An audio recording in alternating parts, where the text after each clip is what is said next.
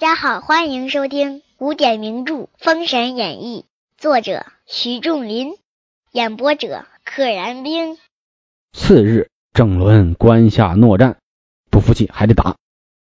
陈奇上计出关迎战，二人催开坐下计，又杀一日，未见输赢，还是不能决雌雄。来见黄飞虎，众将共议取关之策。哪吒曰：“不若今夜我先进关，斩关落锁，夜里乘其无备，取了关为上策。我偷偷进去，把这个门栓关内的门栓锁给他砍掉，趁他毫无防备，咱们夺取了他的关卡。”黄飞虎曰：“权杖先行，哎，仰仗你了，哪吒，你去吧。”话说一更时分，土行孙先进关里来，暗暗进灵雨中打点放黄天禄。这儿还有个人质呢。土行孙借土遁钻到地底下，来到这个灵雨，就是监狱，想着先怎么放这个黄天禄。打点不是后来大家理解那个打点点钱财啊，送点钱。这个打点是筹备，先熟悉情况，到时候营救。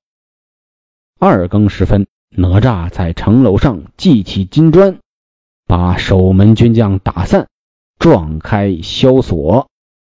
门萧的萧，哎，大家一看就知道，一个门里边写一个一，那不就是门萧的萧字吗？哪吒又用大板砖噼里啪啦一顿打，哎，这个场面非常的滑稽，非常有意思。周兵杀进城中来，土行孙听得呐喊，放了黄天禄。杀出本府来，趁乱救人，不然的话也不好救。蚯蚓慌忙拎枪出府，正遇黄飞虎，一场酣战。黄飞虎自己的小儿子可是死在了他的手里。郑伦正遇陈奇二将夜兵大战，在夜里交兵大战一场。黄天禄从后面杀出府来。土行孙倒拖冰铁棍往蚯蚓马下打来，土行孙专攻下三路，打不着人，我打你马，把那马打了个前尸，把蚯蚓跌下马来，打了个马失前蹄，咔噔跪地上了，蚯蚓扑通摔地上了。黄飞虎看见，忙捻枪刺来。蚯蚓已借土遁去了，蚯蚓嘛，肯定会土遁。且言众将裹住陈奇，把他包裹当中，裹住了他，被黄飞虎一枪刺中肋下，死于非命。杀到天明，黄飞虎收兵查点，只走了蚯蚓，单单跑了他一个。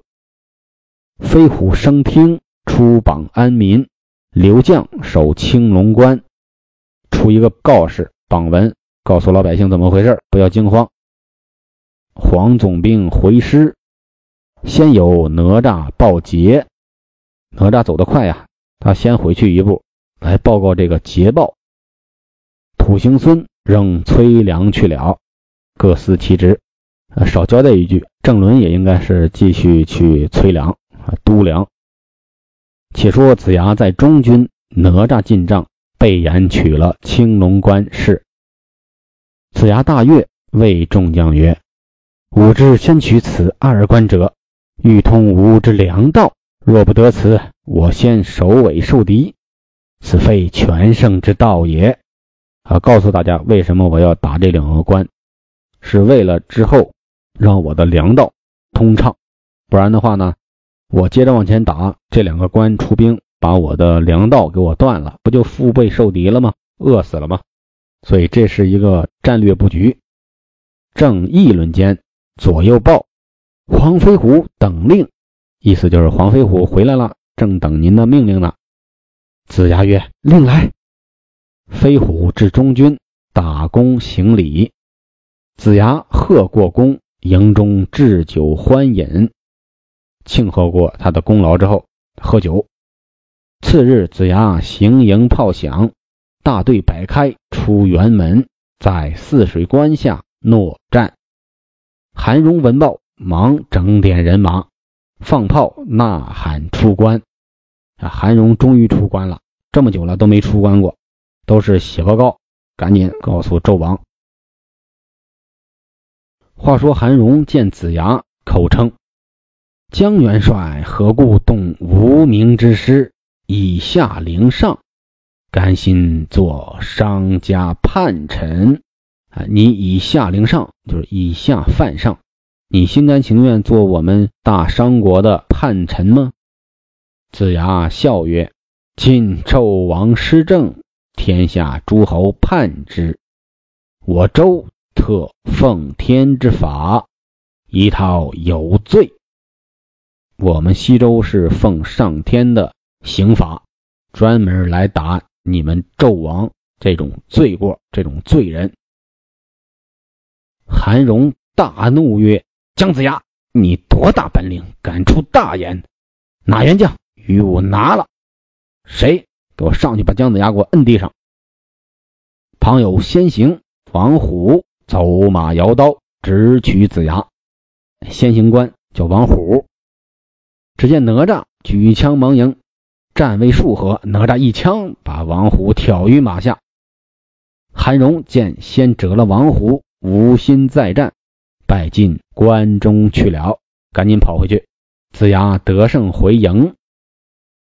且说韩营兵败进关，一面据表往朝歌告急，一面设计守关。哎，准备了个表，赶紧告诉朝歌。另一边呢，赶紧再加紧防守。哎，城墙哪该加固加固，哎，防守该加紧加紧。正在紧急之时，忽报七守将军于化等令来了个人，叫于化，他的名号呢叫七守将军。正在外边等你的号令呢。韩荣大喜，忙传令请来。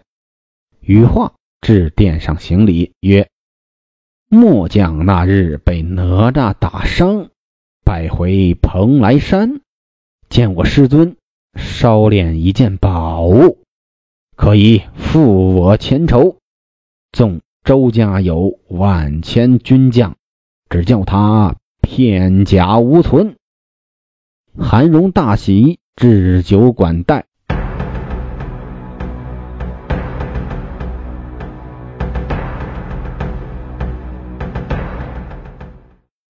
哎，这个余化估计大家都把他忘了。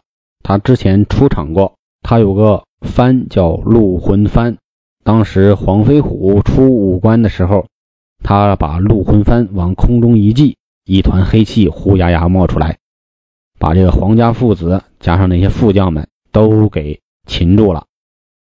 后来哪吒来了，哪吒来了之后救出了黄飞虎等人，把余化给打伤了。从那之后呢，余化就回山了，回山要去继续修炼。这回他再次回来了，韩荣非常高兴，你可回来了。话说次日，余化至周营讨战，哪吒应声愿往。哪吒说：“嗯，他不就当年被我打败的那个家伙吗？还敢来，我还打你！”哪吒出得营来，一见余化，大叫曰：“余化，慢来！”余化见了仇人，摇戟直取哪吒。哪吒的枪负面交还，来往冲杀有二三十合。余化不是哪吒对手，当然不是了。余化把一口刀。名曰化血神刀，记起如一道电光，中了刀痕，时刻即死。化血神刀冒着光，就像电光一样，只要被我的刀刃砍上了，时刻即死，一会儿就死。